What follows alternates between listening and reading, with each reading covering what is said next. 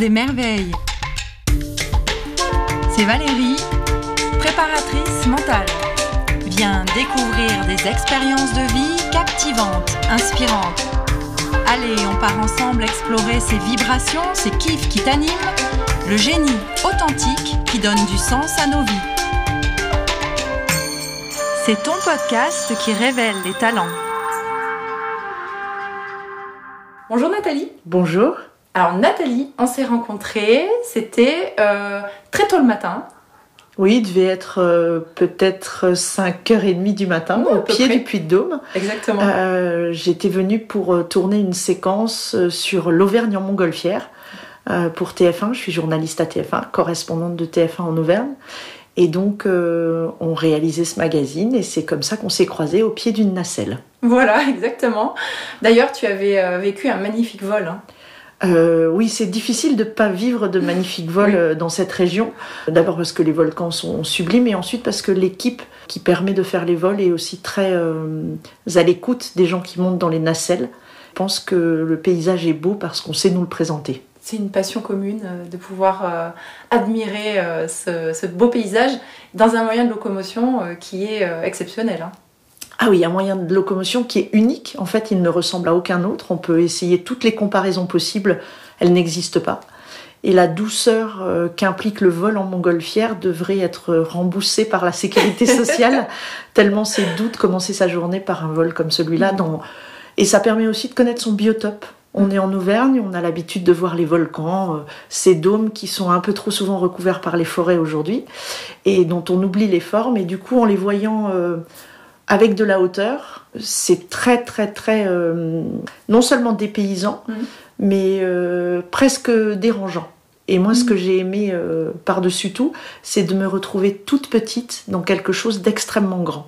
J'aime cette sensation d'être à la bonne échelle par rapport à la planète, de me retrouver toute petite, de extrêmement petite dans un décor extrêmement grand. Alors c'est valable pour les volcans en montgolfière, mais c'est valable dans un désert, c'est valable dans l'océan. Et euh, j'avoue que je ressens une vraie sérénité à être très très petite dans quelque chose de très très grand. Mm. C'est une autre perception, hein, une autre perception de soi et de, de la vie. Euh, je pense que c'est une échelle en fait. Mhm.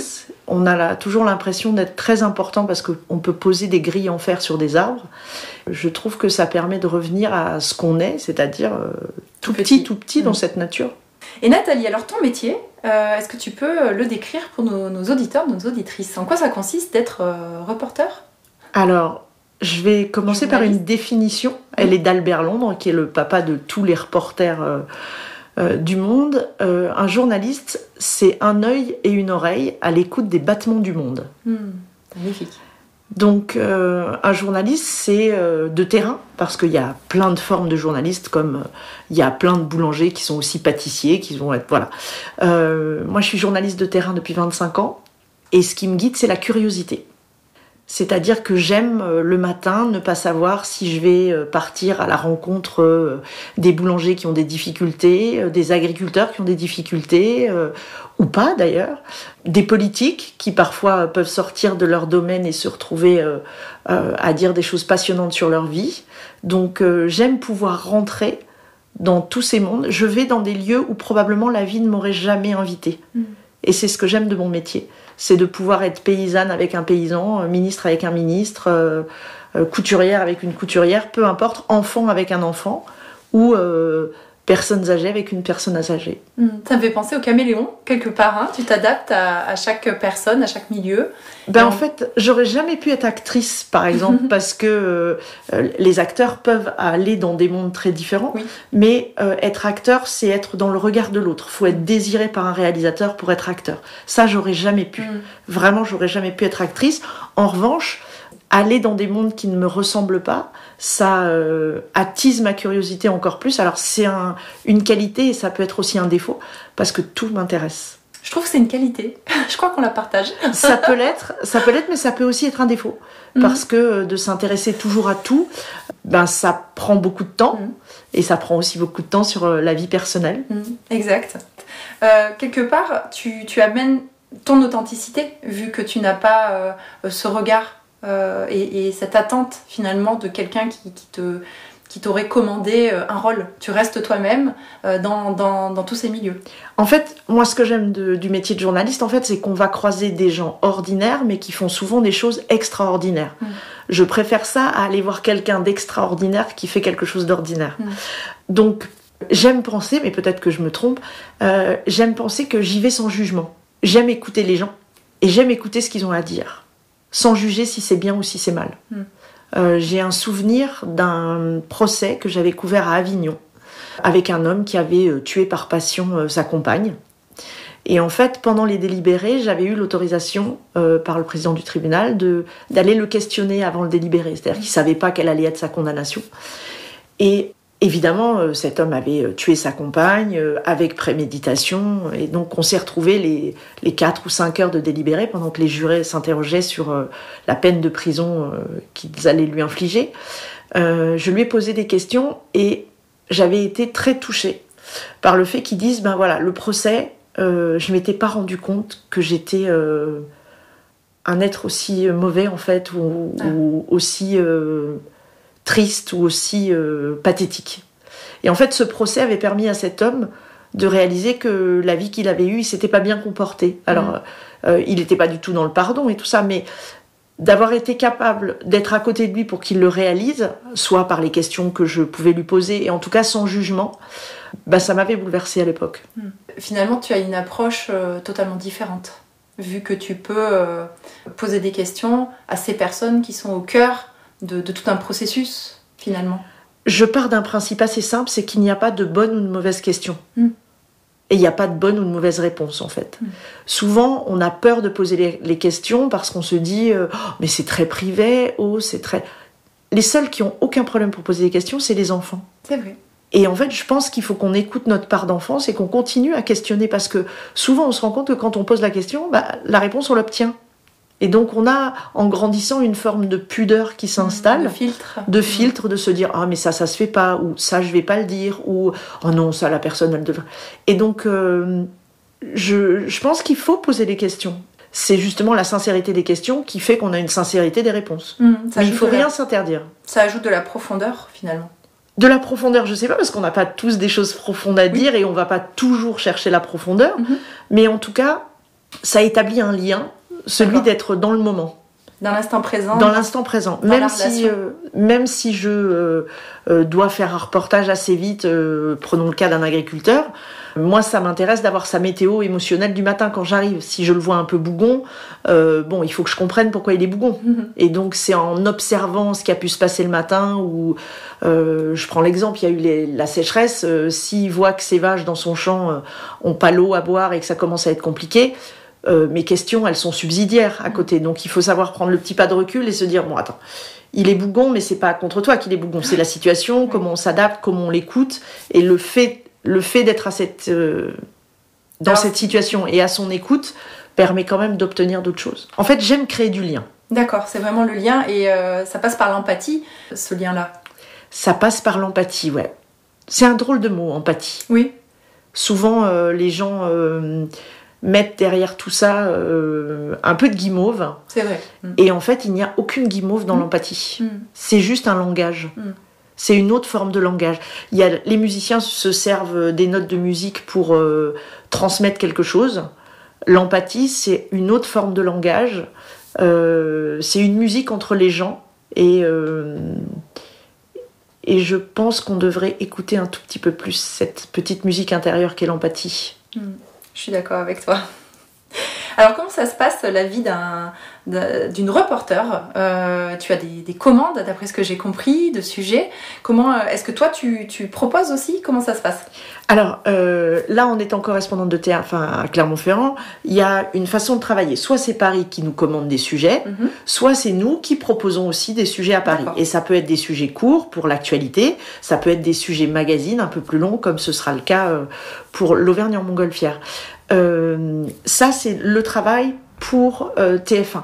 Mais euh, je suis journaliste depuis 25 ans maintenant, donc j'ai fait plein d'autres formes, parce que la richesse du métier de journaliste, c'est d'avoir plein de formes. On peut faire de la radio, on peut faire de la presse écrite, on peut faire de la télé, on peut faire du news, on peut faire du magazine, et à chaque fois, c'est une autre recette. Donc, à Clermont-Ferrand en ce moment, c'est donc du news et du magazine euh, pour les journaux de 13h, de 20h et les journaux du week-end. Hmm. Qu'est-ce qui te plaît le, plus dans ce que tu fais actuellement? Euh, Le magazine. Ok. Voilà, j'aime. Euh, alors, c'était, c'est ma culture et c'est ce que je faisais avant d'arriver à Clermont-Ferrand. Et j'aime prendre le temps de construire un magazine. Hmm, en fait, j'aime raconter des histoires. Et le news ne permet pas toujours de raconter des histoires. Ça permet de parler de l'actualité, de développer une information. Hmm mais ça ne permet pas toujours de raconter une histoire. Oui, il y a, l'information, mais pas l'environnement, pas le contexte, pas, pas le, début, la fin. Il y a l'information, si, si, l'information, on peut tout à fait la traiter en 1 mhm. minute 30, mais elle est liée, prenons le cas de la météo, mhm. euh, il y a des grêlons qui tombent, euh, ça détruit des toitures comme à Vichy la dernière fois. L'information, c'est que les grêlons sont tombés. Mhm. Et l'information et le sujet, c'est de savoir comment les gens vont s'organiser pour le réparer, comment les assurances vont s'organiser pour travailler, quelles sont les difficultés que les gens qui refont les toits vont avoir s'il y a deux couvreurs pour une ville entière de détruite. Euh, voilà. Donc, toutes ces histoires sont intéressantes à, raconter et elles sont très anglais. Hmm. Voilà. Et ça, c'est l'actualité, c'est une information qu'on balise. Et puis, il y a le magazine où là, on va tisser une histoire et raconter une histoire. On va faire un lien euh, prenons l'exemple de l'Auvergne en montgolfière. Euh, au départ, le sujet est le suivant. L'Auvergne est un territoire incroyable. La montgolfière, un moyen de déplacement insolite. Mmh. Mais ce qui m'intéressait, c'était de relier la beauté de ce qu'on voit depuis le ciel, qui ne peut être belle que parce qu'au sol, des hommes s'y intéressent et l'entretiennent. Mmh. Donc, c'est pas simplement un déplacement et un paysage, c'est de savoir relier le haut et le bas. D'accord. Donc c'est une histoire qu'on a. Hmm. Et c'est toi qui, euh, qui articule en fait ces histoires et qui donne l'angle que tu, que tu penses le plus euh, peut-être le plus intéressant ou euh, Moi je suis je suis comme un relais, je suis un passeur d'histoire. C'est-à-dire que pour qu'une histoire soit bonne, il faut savoir aller récolter la bonne parole.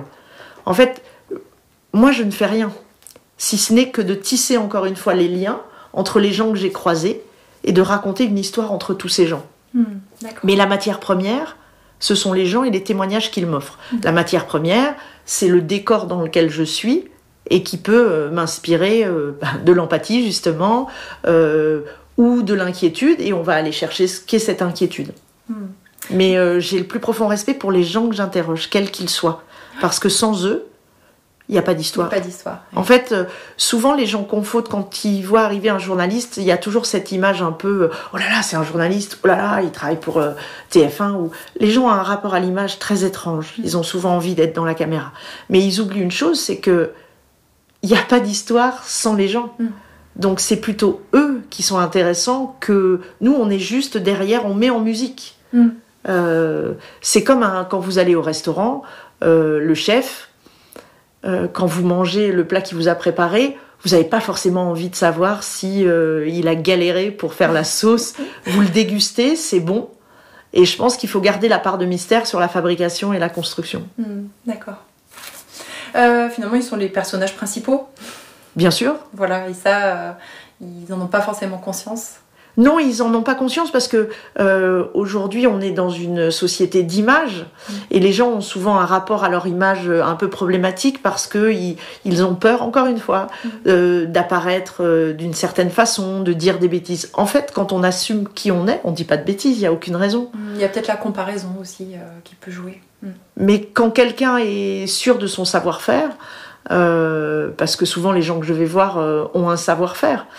Et euh, quand on est sûr de son savoir-faire, il suffit juste de le communiquer. Et moi, après, je peux, je peux servir de transmetteur aux gens. Et euh, à chaque reportage, en fait, j'ai un souhait. C'est que quand quelqu'un est assis sur son canapé, par exemple, euh, je reprends l'exemple de la montgolfière, puisque nous nous sommes croisés sur ce reportage. Quand une personne dans le canapé va regarder le reportage, ce qui m'intéresse, c'est que la grand-mère se dise Ah bah tiens, mes petits-enfants, euh, ce serait une bonne idée de leur offrir ce mmh. vol euh, pour leurs 18 ans. Mmh. Euh, que la personne de 18 ans se dise mais oh, j'ai jamais réfléchi mais peut-être je pourrais devenir pilote de montgolfière. Mmh. que la mère de famille se dise bah, je les vois passer tous les jours au-dessus de ma tête, j'avais jamais imaginé que ça puisse fonctionner comme ça. Et que chacun se retrouve un point commun alors qu'a priori c'est pas un sujet qui pouvait les intéresser et c'est pas quelque chose auquel ils, euh, ils avaient pensé. Hmm. Et comment est-ce que tu fais pour euh, euh, mettre les personnes à l'aise, pour qu'elles restent authentiques justement? Parce que ça fait partie finalement de ton métier. Je les observe et je les écoute. Ouais. L'écoute est d'abord est primordiale. En fait, euh, quand on rencontre quelqu'un, on a à peu près euh, 35 à 40 secondes Mm. pour s'apercevoir de, de qui ils sont, de les photographier, de savoir jusqu'où on peut aller, jusqu'où on peut s'approcher, ou s'il faut mettre un peu de distance pour savoir que voilà, Mm. ils vont avoir besoin d'un tout petit peu de temps. Mhm. Euh, L'humour Oui. aide beaucoup, et parfois le culot. Mm. Et puis, euh, alors je vais le dire euh, sans fausse modestie, mais le sourire. Oui. Je pense que c'est le, Langage universel. c'est une arme de séduction massive, Mm. et qu'a priori quelqu'un qui sourit, euh, on ne le soupçonne pas de mauvaises choses. Alors je souris de façon tout à fait sincère, mais euh, je crois qu'on ne se sert pas assez souvent de son sourire pour mettre à l'aise quelqu'un. Exactement. Exactement. Même pour dire non. Je prends cet exemple. On dit oui avec le sourire, on n'est pas obligé de dire non en faisant la, la grimace. On peut aussi dire un non assumé avec un sourire. Oui, et puis si on peut dire non le moins souvent possible, c'est pas mal aussi. C'est vrai. Euh, alors, euh, 25 ans en tant que reporter. Est-ce que tu as fait d'autres métiers avant? Est-ce que tu as toujours su que tu voulais être reporter? Comment ça s'est passé? Est-ce que tu peux revenir un petit peu sur ton parcours? Alors c'est très drôle que vous me posiez cette question. Alors c'est très drôle que tu me poses Oui. cette question. euh, parce que j'ai croisé quelqu'un sur un parking de supermarché il y a pas très longtemps qui me dit euh, bonjour Nathalie je dis, bonjour euh, je vous reconnais pas pardon si si on était en sixième ensemble Ah. bon d'accord et tout il me dit ah c'est rigolo parce que je me souviens tu disais déjà que tu voulais être journaliste Mhm. alors j'ai pas ce souvenir là de la sixième en revanche oui j'ai toujours voulu faire ce métier donc je n'en ai pas exercé un autre Ouais, ok. C'est vraiment ce qui t'a ce qui t'a tiré le plus? Euh, oui, après le baccalauréat, je, je suis rentrée euh, dans une classe préparatoire aux écoles de journalisme Mhm. à Saint-Étienne, qui était une expérience de l'éducation nationale. Et on était euh, 20 élèves et on avait euh, 20 professeurs. Donc, euh, Ah oui. Et on venait de toute la France. Et Mhm. c'était, c'était deux ans incroyables. Et donc après, j'ai passé les concours des écoles de journalisme et j'ai été pris à Marseille, à l'école Mhm. de journalisme de Marseille. Et euh, par quoi tu as commencé après euh, avoir obtenu ton diplôme? Alors par la radio. La radio En fait, j'ai intégré RTL à Paris à la sortie de l'école de journalisme. Et en fait, euh, c'est le média euh, par définition que j'adore. Je m'en suis éloignée, je fais de la télé, Ouais. mais j'aimerais beaucoup y revenir. Et c'est un. Je pense que c'est le média le plus spontané. Mm. Pour l'actualité, par exemple, il suffit, il y a un incendie, vous vous mettez devant et vous racontez l'histoire. On pourra jamais faire plus vite que la radio. Mm. C'est impossible. Euh, pour témoigner, pour, euh, pour arriver quelque part, pour euh, transmettre. Et ensuite, j'aime le pouvoir évocateur du son. Oui. Je reprends l'exemple du feu ou, de- ou, de, ou des inondations. Euh, y a, à l'époque, à RTL, il y avait un directeur d'information qui s'appelait Olivier Mazerolle et qui nous disait toujours pensez au pouvoir évocateur du son. Vous êtes avec les pompiers, je veux entendre des crépitements. Vous êtes dans les inondations, je veux entendre le bruit des bottes. Vous êtes avec des vaches, je veux entendre les vaches. Vous êtes euh, euh, à l'Assemblée nationale, je veux entendre les pas et le brouhaha. Et il avait entièrement raison en fait. Ça sollicite tous les sens, enfin plusieurs sens, comme si on était euh, en- avec toi en fait finalement. Oui, et puis ça, ça a un grand pouvoir, la radio. C'est que justement, le physique n'est pas là. Mm. Et une voix, par les intonations, par euh, le phrasé qu'on peut avoir, euh, on s'attache à la personne par sa voix et pas par son physique, et ça nous transporte euh, dans un autre monde. J'ai une anecdote à Marseille, je présentais les journaux le matin pour RTL, euh, le journal régional, il y avait un décrochage national et régional. Et donc tous les matins, je terminais euh, le bulletin en disant on, se retrouve demain, on se retrouve demain de bonne heure et de bonne humeur. Et c'était devenu euh, cette phrase. Et un jour, je suis euh, enrhumée, je vais à la pharmacie deux rues à côté, et dans la pharmacie, il y avait la radio. Donc je sais que le monsieur m'avait entendu, le pharmacien m'avait forcément entendu, puisque dix minutes avant, j'étais à l'antenne. Et donc, euh, je suis enrhumée, j'ai pas d'argent liquide, je lui fais un chèque, et, euh, et il voit mon nom sur le chèque. Et là, il me regarde, il me dit euh, Vous êtes Nathalie Chiesa? Je lui dis oui. Et là, je vois son visage se défaire. Mais vraiment se défaire. La déception, c'était vraiment flagrant. Mhm. Et je lui dis Ça va pas? Il me dit Mais mais moi je vous imaginais pas du tout comme ça. Mm.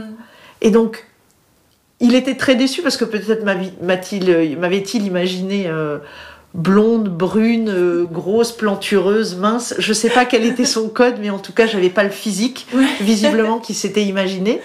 Et donc, euh, je lui ai promis de lui faire un petit signe le lendemain matin.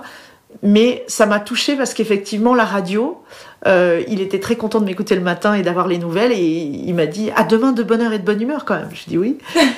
mais je l'avais déçu. Mm. Oui, il s'était fait une représentation euh, de toi qui correspondait pas, du coup, qui collait pas.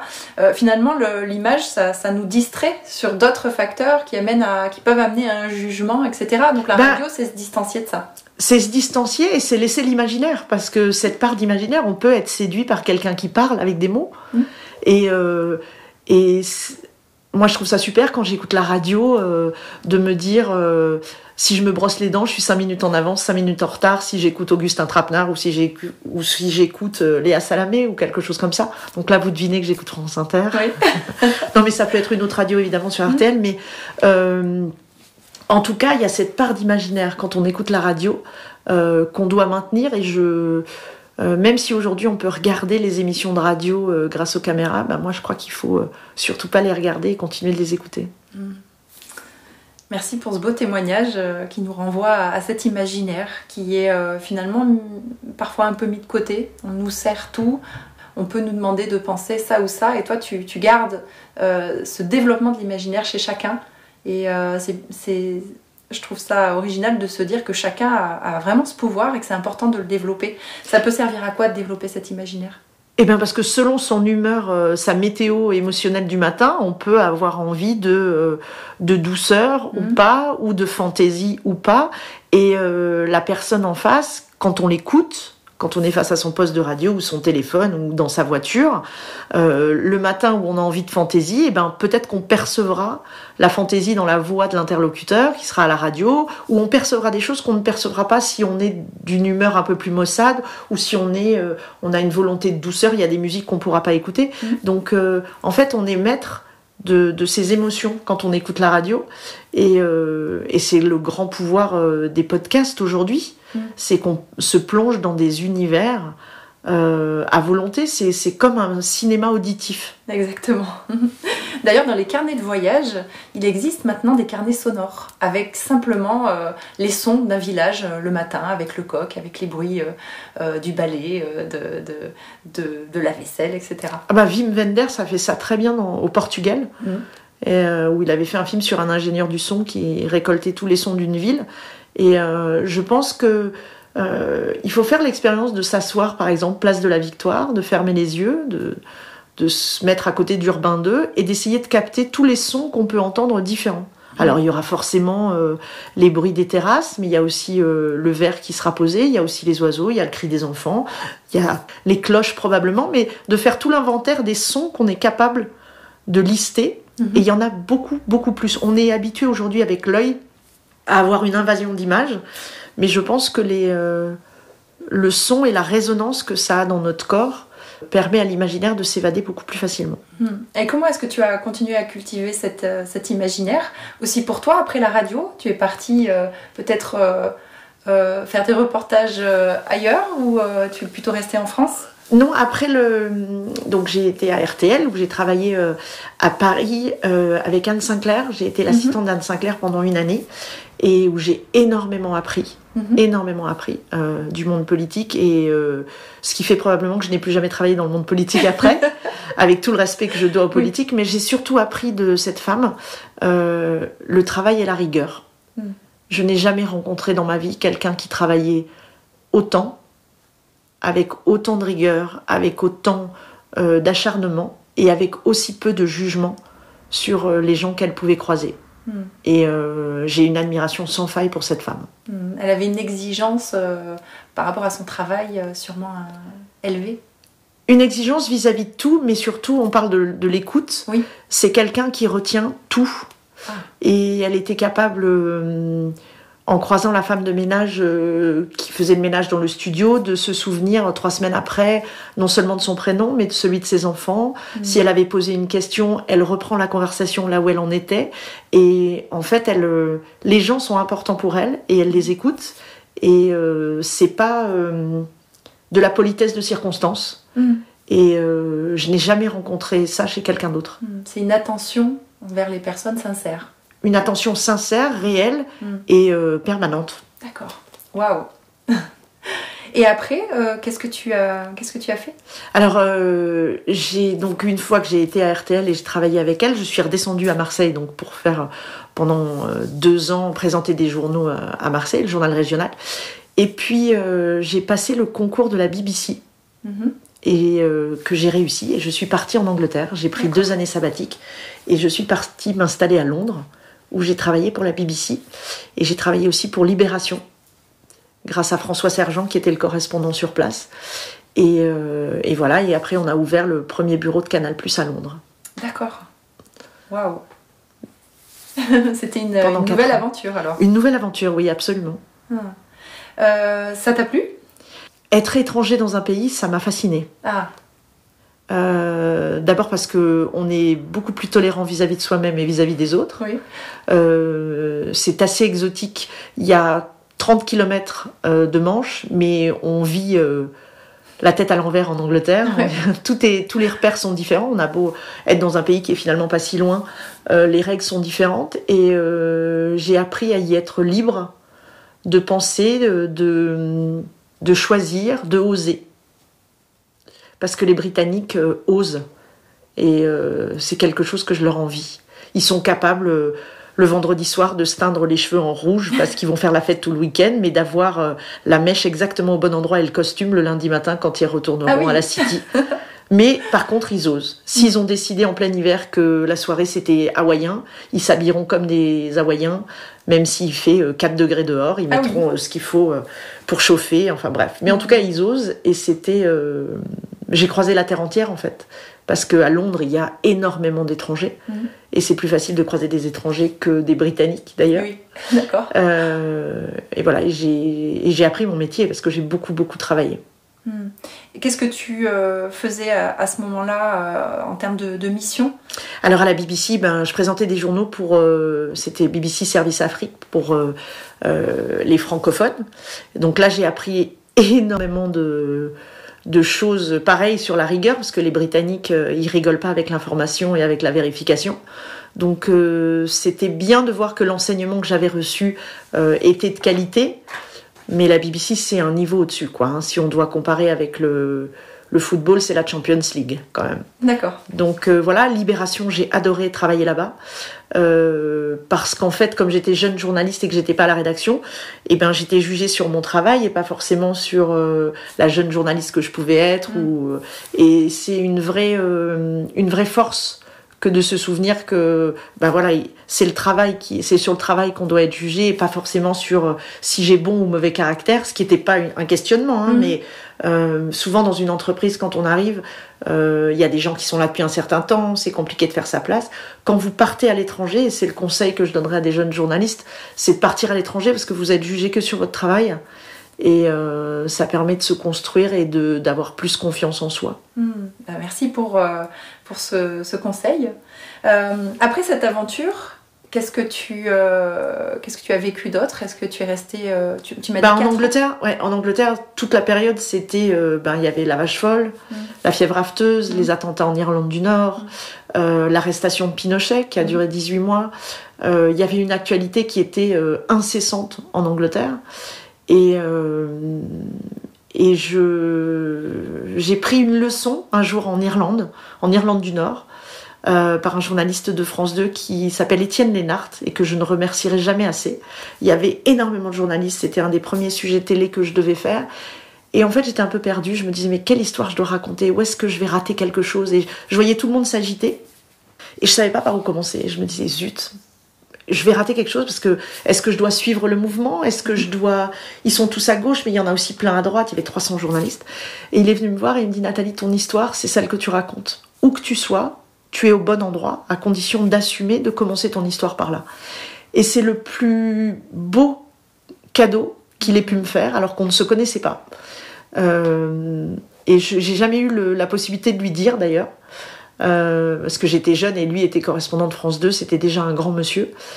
Et, euh, et c'est le meilleur conseil qu'il m'ait donné et je l'applique encore aujourd'hui. Finalement, chaque rencontre t'a permis d'évoluer dans ton, dans ton métier? J'ai eu la chance que les gens veuillent bien me donner des conseils qui étaient des vrais conseils pour le coup. Hmm. Et euh, depuis, euh, tu es revenu en France Tu es parti dans, dans Je suis revenue en France, non, non, je suis revenue en France. Et, euh, et, là, je suis partie sur du magazine. Je suis rentrée dans une société de production qui s'appelle 2P2L. Ça veut dire pourquoi pas la Lune Et justement, pourquoi pas demander la Lune et, et, là, j'ai découvert un autre métier qui est le magazine. Mm-hmm. Et avec eux, j'ai fait 17 fois 26 minutes de télévision pour, sur une compétition de voile qui s'appelle la Coupe de l'Amérique. Et c'était pour les 47 pays qui avaient acheté les droits de retransmission de la compétition. Et euh, grâce à eux, j'ai pu faire un, tour du monde. Et, euh, voilà, j'ai appris le, magazine. Et on a fait une autre série derrière de 9 fois 52 minutes sur les villes dans le monde où le football est roi. Alors j'aime le sport, quel que soit le sport. Euh, parce que je pense que c'est une mini-société le sport en fait. Et que l'exploit sportif ne m'intéresse pas forcément.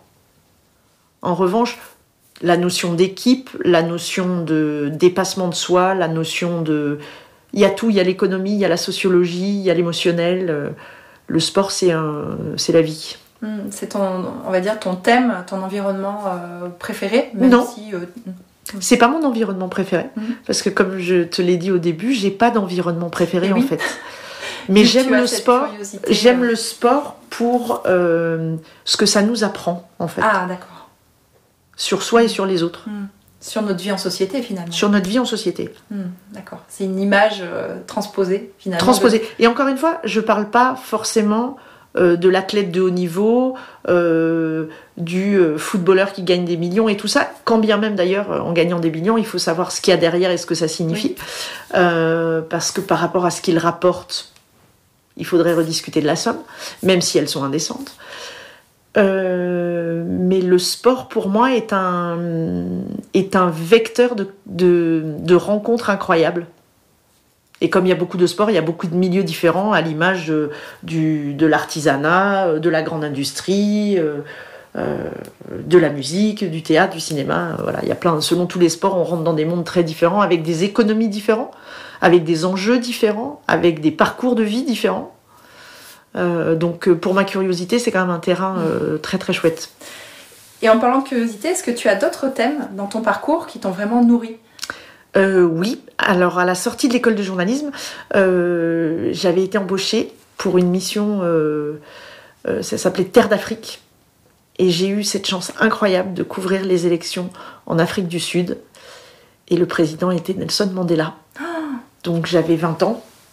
Et c'était une chance incroyable que de pouvoir, à la sortie de l'école, aller écrire des articles pour un magazine africain. Euh, voilà, et j'ai cette, euh, j'ai en mémoire cette, euh, cette scène. On est à Soweto. Je suis partie avec une journaliste photographe. Donc moi j'écris des articles, elle elle fait les photos. elle est grande, blonde, elle ressemble à une afrikaner mm. dans le pays. Moi je suis évidemment brune, plus mate, avec des cheveux frisés, donc je peux paraître métisse dès qu'il y a un peu de soleil. Et on est dans cette église de Soweto on s'y rend à la veille de l'élection parce qu'il y a un prêtre français. Et on arrive dans l'église, il y a un grand drapeau sud-africain et c'est un prêtre ouvrier et il, euh, est avec le drapeau et il le lève et donc il y a ce grand grand drapeau qui, bouge euh, magnifiquement avec les couleurs de l'Afrique du Sud et il y a peut-être 600 personnes dans la dans l'église. Évidemment, on est au milieu d'un township, hein, donc euh, il n'y a pas de blanc à part la photographe. Et moi, et donc, euh, on s'approche, on a l'autorisation. On avait dit que ce serait notre, thème pour l'élection, d'aller voir comment ça se passait à quelques heures de mettre le bulletin dans le vote. Et donc, on s'assoit, on se met dans un rang. C'est très impressionnant. Il y a 600 personnes, on ne ressemble à personne. Et tout d'un coup, une femme monte euh, sur l'estrade et elle invite la chorale, le gospel derrière à venir. Et juste avant de lancer les chansons, elle se place devant le micro elle, euh, me regarde, regarde la photographe assez intensément, et elle nous dit euh, Nous ne savons pas qui vous êtes, mais vous êtes les bienvenus. Ceci est pour vous. Et 600 personnes se sont mis à chanter. Ça me fait des frissons. Euh, la photographe a immédiatement mis son œil derrière son appareil photo pour dissimuler euh, ses larmes. Mm. Et quant à moi, j'ai été absolument incapable de les retenir. Donc, euh, j'ai laissé couler. J'avais 20 ans. J'étais dans un pays où ces gens avaient été brimés. Ils allaient voter pour la première fois et élire leur président. Et la première démarche qu'ils avaient, c'était d'accueillir une blanche européenne dans une église. Ça m'a jamais quitté. Mm. Je pense que dans ce que tu as vécu, il y a beaucoup d'émotions. Tu arrives même à me transmettre tes émotions. tu, euh, finalement, chaque thème t'amène des émotions. Tu dois connaître un panel d'émotions euh, très très large. Je sais pas, en tout cas, j'en ai expérimenté certaines. Hmm. Et avec beaucoup d'intensité. Euh, je suis pas sûre de le faire exprès, de le vivre avec intensité. Peut-être que je suis quelqu'un d'ultra sensible, hmm. d'hyper sensible, comme on utilise le mot aujourd'hui, qui fait que euh, l'empathie permet, euh, avec euh, une hypersensibilité, mm. de recevoir ce que les gens nous donnent de façon effectivement plus intensive. Mm. Comme une vibration qui passe à travers toi, et comme tu parlais de transmetteur, ça me fait penser à ça, tu le retransmets ensuite aux personnes avec le plus d'authenticité possible pour qu'on puisse aussi le vivre à travers euh, la radio, la télé, etc. En tout cas, ce jour-là, dans cette église-là, euh, à Soweto, j'ai aussi beaucoup pensé à ma maman. Mhm.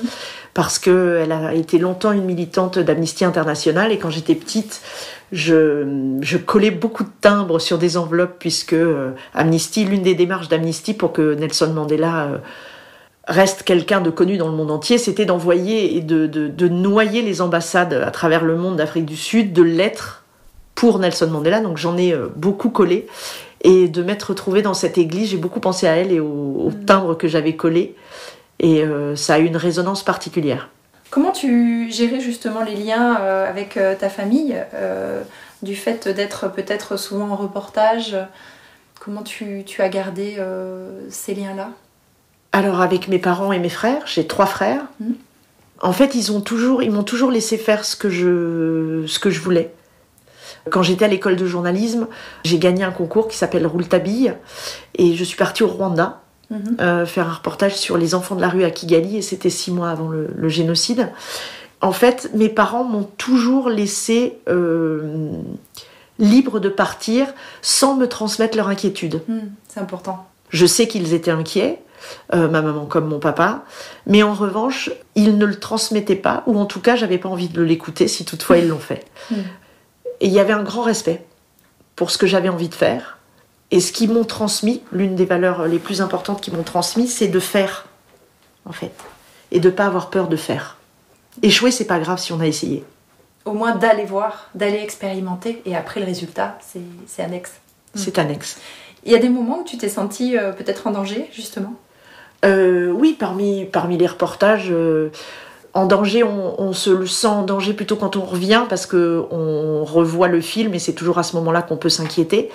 Après, quand j'ai été en reportage dans des zones de conflit ou dans des. Euh, que ce soit en Côte d'Ivoire, au Rwanda ou dans les territoires occupés, parce que je suis allée en Israël et dans les territoires, il faut toujours se souvenir d'une chose un journaliste il lui suffit de passer un coup de fil quand ça va pas bien pour rentrer à la rédaction et on renvoie quelqu'un d'autre. Mm.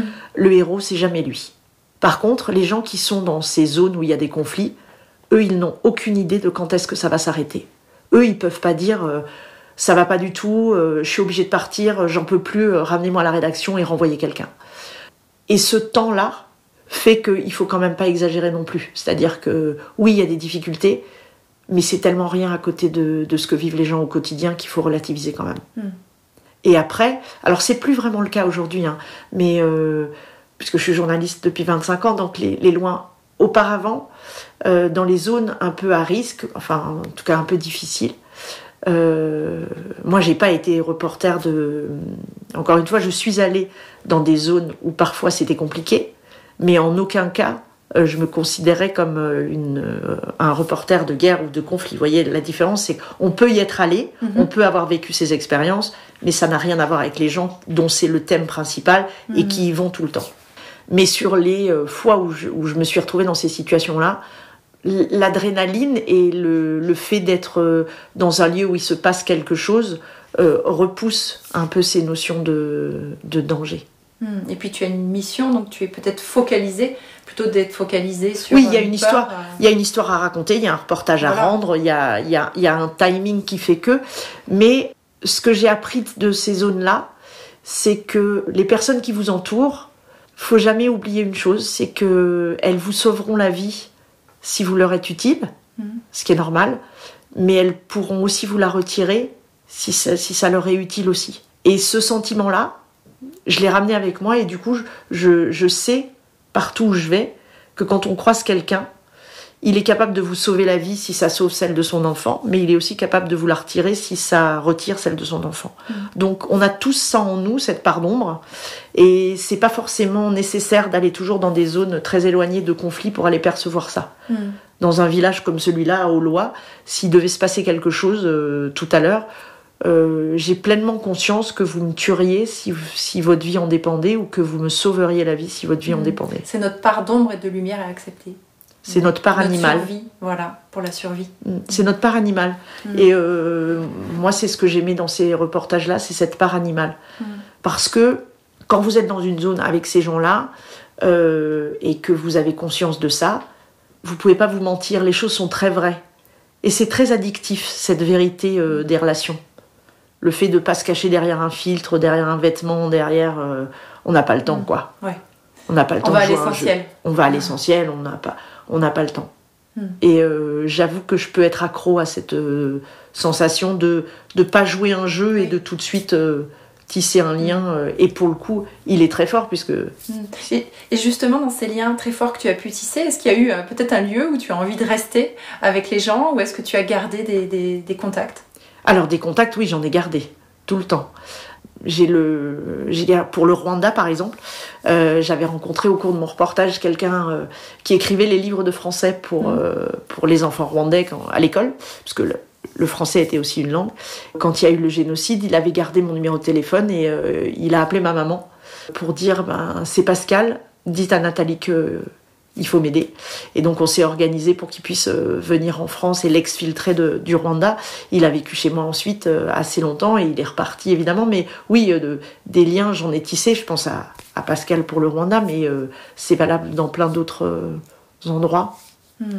Et tu n'as pas forcément eu envie de, te- de rester à un endroit, par exemple, se dire je vais peut-être, je sais que tu as un fils, euh, je vais élever mon, éduquer mon fils dans, dans ce lieu-là parce que j'aime la- cette culture, j'aime ces valeurs. Bah, c'est peut-être la qualité, ce défaut dont on parlait au départ, c'est que la curiosité fait que euh, Tout. euh, tout, tout m'intéresse. Après, euh, si la, la Nouvelle-Zélande, par exemple, est un, un- un pays où je pourrais m'installer euh, vraiment, Mhm. parce que d'abord c'est au bout du monde. Oui. faut vraiment avoir envie d'y aller pour s'y poser. A priori, votre chemin ne, ne vous emmène pas. Et je sais pas qui a dessiné la carte pour mettre la Nouvelle-Zélande aussi loin de l'Auvergne, mais euh, c'est indécent.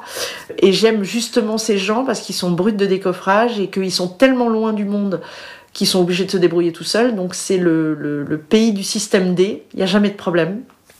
J'ai cette image, euh, je faisais un reportage donc en Nouvelle-Zélande sur la voile, et on est un samedi matin, euh, des parents euh, sont au bord de la plage, leurs, leurs enfants apprennent à faire euh, de l'optimiste. Mhm. Les gamins ont 5-6 ans, ils arrêtent pas de tomber de l'eau. Je pense que si on avait été sur une plage en France, c'eût été la panique à bord, mais il a 5 ans et tout, et là les parents sont pieds nus sur la plage, ils vous regardent et disent bah, il remontera, hein. de toute façon il y a de la mer partout autour, donc il faut forcément qu'il apprenne.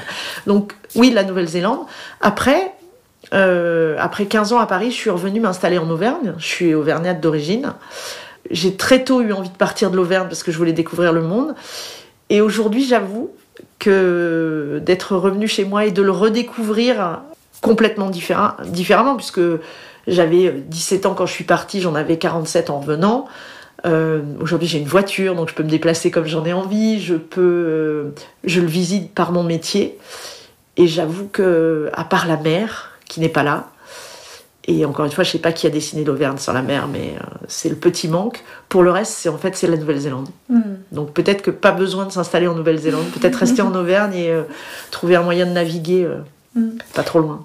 Et, et, ce qui me vient à l'esprit, c'est aussi est-ce que tu as eu des émotions avec vraiment une surprise qui a fait que ça a peut-être créé chez toi un déclic où tu t'es dit je voyais pas du tout les choses comme ça, peut-être un reportage où tu as vécu des choses étranges qui t'ont vraiment surprise? Alors, euh, en reportage, des choses étranges qui m'ont vraiment surprise. euh, bah, je suis toujours très étonnée parce que je découvre euh, les gens, ce qu'ils font et que souvent je j'ai aucune idée de, de ce qu'ils font ou de ce qu'ils Mm. fabriquent. C'est l'aventure à chaque fois hein, finalement. oui, si on dessine, c'est une expérience et une aventure à chaque fois, Mm. oui, effectivement. Après, si je dois parler d'une chose à laquelle je ne m'attendais pas, Voilà. mais c'est plus dans ma vie personnelle. Mm. Euh, j'ai eu un cancer il y a trois ans. Mm. Et là, pour le coup, euh, ça a été un voyage et une expérience incroyable. Euh, jamais j'aurais pu imaginer l'expérience que ça allait être. Mm. Jamais. Mm. Ça permet de s'interroger aussi sur beaucoup de choses, sur la vie, la mort. Au risque de choquer euh, peut-être euh, les gens qui ont un cancer, et encore une fois, euh, on a tous une façon différente de vivre la maladie, et euh, toutes les façons de le vivre sont respectables. Oui. Pour rien au monde, et je le répète, pour rien au monde, je voudrais que ça ne me soit pas arrivé. Mm. Souvent dans des situations comme ça, on, on se redécouvre? Alors euh, oui, ou en tout cas, on se réconcilie avec la part d'enfance qu'on a en soi. En tout Mm. cas, c'est ce qui m'est arrivé. D'accord. Euh, j'ai eu la chance de croiser euh, à Clermont-Ferrand comme à Paris des gens qui m'ont présenté la maladie autrement. Ah. J'ai eu la chance de tomber sur euh, une radiologue à Clermont-Ferrand qui, avec une élégance incroyable, m'a annoncé la maladie. Ah. Et euh, je souhaite à tout le monde de croiser un jour cette personne euh, le jour où on est malade, parce que c'est extrêmement important Mm. d'avoir quelqu'un de classe et d'élégant pour vous annoncer une nouvelle pareille. Et j'ai eu la chance derrière d'être soignée aussi à Paris, Mhm. À l'Institut Raphaël, et d'être mis dans un, dans un projet où le cancer devenait une expérience et une aventure. Ah. Et euh, durant tout mon traitement, euh, j'ai été préparée pour euh, faire l'ascension du Mont Rose, qui est une montagne à 4600 mètres d'altitude en Suisse. Et nous avons fait la- l'ascension six jours après une séance de chimiothérapie. Ah oui. Et j'ai fait ça avec un groupe de 12 personnes. Il y avait des soignants, des patients, des jeunes, des vieux. Et euh, ça a créé un groupe incroyable. Et euh, alors qu'on ne se connaissait pas, ça a tissé pour le coup des liens qui seront euh, à vie. Mm. Finalement, c'est une autre façon d'aborder la maladie, c'est plutôt une aventure. Et, et, En tout cas, c'est de montrer que l'Institut Raphaël met un point d'honneur. Et là, on, on va arriver sur Octobre Rose, donc oui. où on va beaucoup parler du cancer. L'Institut Raphaël a une devise, c'est qu'il faut soigner le patient. On soigne pas la maladie, on n'est pas, un- on n'est pas une voiture, on va pas au garage pour réparer un carburateur. Mm. Euh, le cancer, c'est la santé intégrative, c'est-à-dire que euh, ce sont des médecins qui ont pour eux le devoir de rendre à la société des patients, une fois guéris, qui sont capables de se réinsérer dans la société. Mm. Et pour se réinsérer dans la société, il faut avoir compris sa maladie et vécu sa maladie du point de vue évidemment des soins, de la chimiothérapie, de la radiothérapie, mais aussi psychologique, Mhm. parce qu'il faut vivre entre les soins. Ensuite, parce que il faut, on est entouré, donc il faut assumer. Il faut, on a des enfants parfois, il faut transmettre. L'Institut Raphaël, tous ces soins sont gratuits, il faut le savoir. Et donc, il s'occupe de tous les soins de support autour de la maladie. Et le sport, et on en revient au sport, l'activité physique, alors encore une fois, on n'est pas dans la performance, réduit de 40% les effets secondaires des traitements. Mm. Quand on entend cette information, ça veut dire qu'une femme, même en surcharge pondérale, peut prendre ses baskets et aller marcher trois fois une heure Mm. par semaine ou une demi-heure par jour autour de sa maison avec son chien, avec sa fille, c'est parfois un moment ou avec son fils ou ses, ou ses voisins ou ses amis. C'est en tout cas euh, une façon d'aider son corps à produire euh, des hormones qui vont lutter contre tout, euh, justement, tous les, les- les désagréments euh, liés à cette maladie. Après, je dois l'avouer, le fait d'être journaliste a été une chance incroyable dans cette maladie. Parce que quand on est journaliste et qu'on est envoyé dans un lieu, comme je, je te l'ai expliqué, on observe mm. ce qui se passe, on est à l'écoute de ce qui se passe. Et grosso modo, dans cette maladie, je suis partie en reportage dans mon corps parce que j'ai l'habitude de me décentrer mm. et de d'observer. Et donc, si j'avais été envoyée en reportage, et ça a été le cas, euh, il y a trois ans, j'avais fait, il y a un peu plus que ça, pardon, il y a sept ans, j'avais fait un reportage sur les médecins atteints d'un cancer pour qui ça change leur pratique de la médecine. Ah oui. Et j'avais croisé cette femme anesthésiste à la Fondation Rothschild qui avait eu un cancer du sein. Et c'est elle que j'ai appelée quand, quand on m'a annoncé la maladie pour lui dire, ben voilà, incroyable, je vous ai suivi pendant cinq mois et là c'est à moi que ça arrive. Mm. Et donc, c'est elle qui m'a donné, euh, encore une fois, la chance. Elle m'a donné les contacts de l'Institut Raphaël. Et euh, le fait d'être journaliste m'a aidé à observer ce qui m'arrivait, à être curieuse de des effets secondaires, à être curieuse de. C'était difficile, hein, attention. Euh, euh, n'allez pas croire que c'était un long fleuve tranquille. La chimiothérapie, c'est pas rigolo du tout. C'est pas c'est pas drôle du tout. Il faut en passer par là, mais c'est euh, voilà, il faut se souvenir qu'il y a des gens qui qui, meurent aussi de, de, de, des produits. Voilà, c'est une réalité et pas forcément du cancer. Hein. Donc, mais ça permet de vivre tout le temps. C'est-à-dire que moi, le seul moment où, où, je, où ça allait pas, c'était justement quand j'allais à Jean Perrin et qu'on se retrouvait dans ces pièces où on est tous ensemble et, euh, et où bah, tout le monde n'est pas, euh, tout le monde est pas joyeux, quoi. Et, et, moi, je voulais vivre ça de façon joyeuse. Je voulais, euh, je voulais être jolie. Je voulais, j'ai assumé de plus avoir de cheveux et c'était très mm. bien. je voulais vivre ça pleinement. Mm-hmm. Et, et ça a été une aventure et euh, encore une fois, pour rien au monde, je voudrais que ça ne me soit pas arrivé. Hmm. Parce que je crois aujourd'hui que euh, ça m'a apporté une douceur que je n'avais pas. Justement, c'est ce que j'allais te demander. Qu'est-ce que tout ton parcours t'a apporté? Le fait de comprendre, d'apprendre ta maladie, euh, tout ce parcours en tant que reporter. Donc ça t'a apporté, si on devait résumer en trois forces ou trois valeurs, donc de la douceur Alors la maladie m'a apporté la douceur que je je suis en quête de douceur et je la cherche partout, dans les paysages, dans les gens, dans les matières que je porte, dans le décor d'une pièce. Mm. C'est la simplicité, mais cette douceur-là, j'en ai besoin aujourd'hui. Mm. Elle m'est totalement vitale, comme le soleil. Totalement vitale. Donc euh, je mettrai de la douceur, je mettrai l'amitié, mm. parce que l'amitié est une forme d'amour. Et que euh, si j'ai réussi aussi à traverser les épreuves, c'est grâce euh, à mes amis qui ont accepté que je le vive comme une expérience et qui se sont lancés avec moi dans cette expérience. à tes côtés. À mes côtés. Donc, euh, je pense que l'amitié, c'est. Euh, ça m'est capital aujourd'hui pour avancer. L'amitié, la douceur et la curiosité. On reprend. Euh, dans la maladie, je vais. Tu as dit tout à l'heure que j'avais un fils. Quand je lui ai annoncé la maladie, il m'a posé une seule question. Oui. Une seule. Maman, est-ce que tu vas mourir? Et j'ai répondu oui, comme tout le monde, mais pas tout de suite. Et c'est la seule chose qu'il avait besoin d'entendre. Et derrière, il m'a accompagné de façon incroyable, tout comme euh, euh, son papa dont je suis séparée. Voilà, ils ont été à la hauteur de l'expérience que c'était pour mm. m'accompagner, pour me permettre de partir euh, gravir l'ascension, de m'entraîner, de me faciliter la mm. Ils ont compris, ton fils a compris que euh, c'était une expédition comme monter l'Everest et que, que tu, tu lâcherais rien, que tu monterais en haut de l'Everest. Mm. Et euh, quelques jours avant mon départ pour euh, gravir le Mont Rose, il m'a emprunté mon téléphone, il me dit Maman, est-ce que je peux, s'il te plaît, enregistrer quelque chose? Et au départ, j'ai pensé qu'il écoutait du rap et qu'il avait envie de me mettre une playlist pour que quand je gravisse, je puisse écouter, je puisse écouter quelque chose. Et en fait, il m'a dit tu l'écouteras, euh, tu l'écouteras quand tu seras là-bas. Et en fait, il a enregistré euh, un petit message dans lequel il me disait que il me disait bah tu sais maman là tu dois être en train de, de gravir, ça doit être dur dans tes muscles, ça doit être vraiment compliqué. C'est sûr que c'est dur, c'est dur, mais c'est tellement moins, c'est tellement moins difficile que ce que tu viens de traverser. Mm.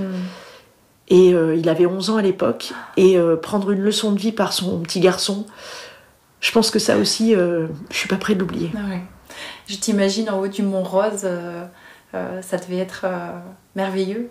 ça l'était, parce que je, l'ai gravi avec des gens que je ne connaissais pas et qui aujourd'hui sont liés à moi à vie.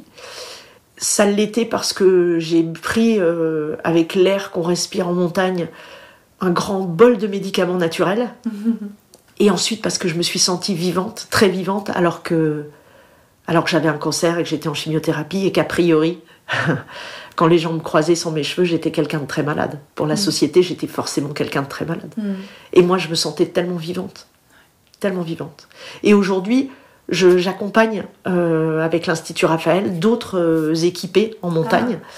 Et euh, là, on est dans une. En juin prochain, euh, je gravirai, je l'espère, le Mont Blanc avec un champion, six fois champion du monde de kickboxing. Et on va voir un peu, euh, on sera encordé, lui et moi, avec euh, le médecin et euh, l'infirmière qui m'ont suivi pour voir justement comparer la témérité, le, courage et ce qui se passe dans le corps d'un champion et dans le corps de quelqu'un de lambda. Waouh, super projet.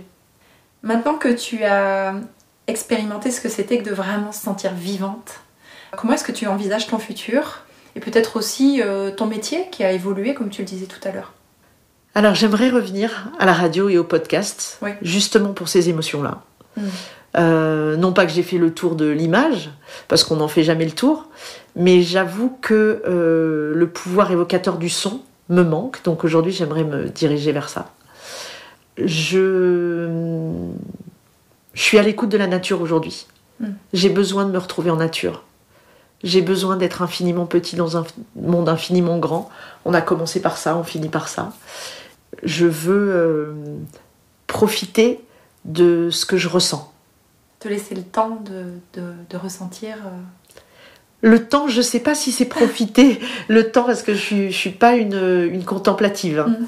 Euh, du tout. J'aimerais l'être un peu plus. Je suis en- dans l'action, mais parce que pour moi, euh, de la- de l'action découlent les solutions. Mm. Même si c'est, euh, euh, si je suis euh, par exemple profondément triste ou nostalgique de quelque chose, ou en tout cas mélancolique, nostalgique je le suis jamais, mais je peux aussi aujourd'hui être mélancolique. Je sais que faire des petites choses pas à pas, c'est de l'action qui permet de, trouver des solutions. Et ce sera de choisir une jolie tasse pour boire mon thé, ce sera de faire des gestes simples qui vont me éloigner la mélancolie et me ramener vers quelque chose de, de plus actif. Euh, Et dans la nature alors aussi. et hein. dans la nature évidemment, mais ça peut être aussi des grandes actions et prendre des- décisions et, et faire du sport et courir. Mais en tout cas, aujourd'hui, je suis indissociable du, du- de la nature dans laquelle je suis. Mhm. Est-ce que tu aurais une, une citation, euh, un conseil pour nos, nos auditeurs, nos auditrices aujourd'hui? L'action et les solutions amène le- les solutions. je- déjà, Alors c'est sympa. non, alors, de l'action découlent les solutions, mais non, ce serait pas cette phrase-là. À la fois, j'en ai, euh, en fait, j'en ai deux. C'est-à-dire que être un œil et une oreille à l'écoute des battements du monde, c'est quelque chose qui marche pour tout le monde et pas simplement pour les journalistes. Je pense que ça marche pour n'importe qui. Et qu'on ait euh, 4 ou 85 ans. Donc celle-là, c'est sûr. Et ce matin, en venant vous voir, j'ai écouté la radio et il y avait cette citation de Daniel Pénac qui m'a beaucoup fait rire et qui est, euh, à mon avis, très vraie. Il a dit euh, Je suis abonné au doute comme à l'électricité et au gaz. Et je pense qu'il faut douter, en fait. C'est ce qui permet de ne pas avoir d'a priori. Euh, douter de ce qu'on sait. Ça ne veut pas dire rejeter, hein, mais douter pour être ouvert à, à ce que l'autre va vous dire et qui ne vient pas de votre monde et qui ne vient pas de votre esprit et qui, n- et, et qui parfois ne partage pas du tout ni vos pensées politiques ni vos pensées euh, émotionnelles. Si vous doutez, encore une fois, euh, c'est pas, un- euh, c'est pas abyssal, hein, mais juste ce petit doute qui vous permet de dire ben, j'ai pas raison en fait. Mm. Voilà, donc je suis abonnée au doute comme à l'électricité et au gaz. Signé Daniel Pénac, je pense que ça marche aussi. Ça crée une ouverture. C'est ça. Euh, Peut-être un souhait pour ton métier euh, dans le futur? C'est vrai que euh, il y a un manque de confiance euh, qui, qui- qui est ressenti hein, euh, de la pre- euh, du monde de la presse euh, par rapport aux, aux jeunes. Est-ce que peut-être tu as un souhait pour ton métier? Alors, moi, je n'embrasse pas la carrière de la presse. C'est-à-dire que il y a autant de journalistes qu'il y a d'individus. Oui. C'est valable pour tout le monde. Et le seul, la seule mission que je me fixe quand Oui. je pars en reportage, c'est de bien me comporter pour que le journaliste qui passe après moi soit bien accueilli. Ça s'arrêtera là. Oui, on revient à l'humain en fait qui. Je suis pas là pour justifier tout ce que Mm. fait la presse. Mm. Euh, de la même façon que le garagiste n'est pas là pour justifier les arnaques de tous les garagistes. Exact. De la même façon que le boulanger n'est pas là pour justifier le congelé, je refuse en fait de, rentrer dans ce. Je t'ai posé cette question parce que ce que ça me renvoie aujourd'hui, ton témoignage, c'est que derrière chaque reportage, derrière chaque euh, émission radio, télé, il y a un humain et euh, chaque humain a ses valeurs, a ses forces, a son parcours. Et aujourd'hui, tu nous as donné euh, à entendre et, à, imaginer un magnifique tableau en fait de, la façon dont tu abordes ton métier. Merci. pour terminer, Nathalie, est-ce que tu aurais quelqu'un à nous recommander, une prochaine merveille pour ce podcast? Alors oui, j'ai quelqu'un à vous recommander quelqu'un qui m'a touché, profondément touché, et qui s'appelle Patricia Verniol. Elle habite à Chastré. J'ai fait un reportage justement euh, chez elle la première fois.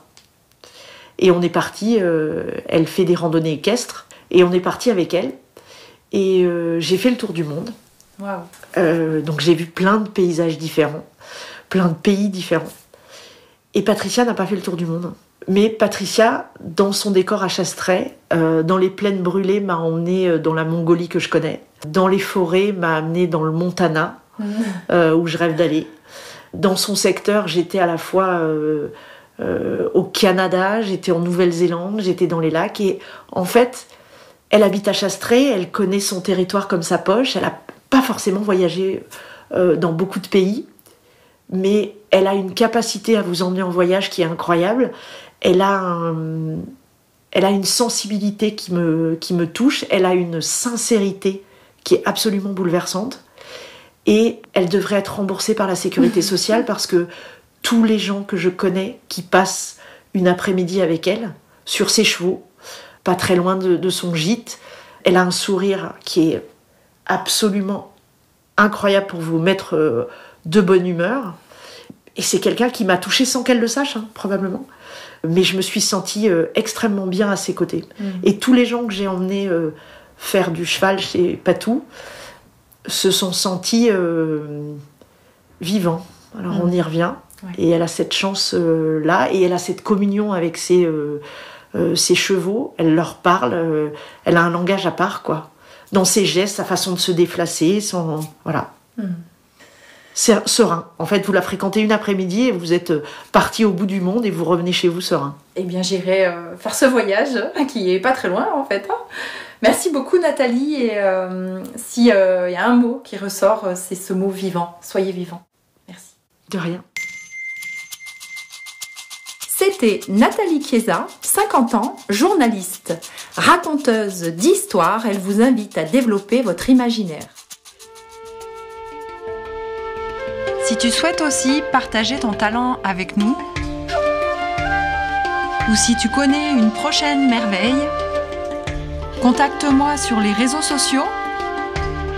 Valérie Buisson, podcast Les Merveilles.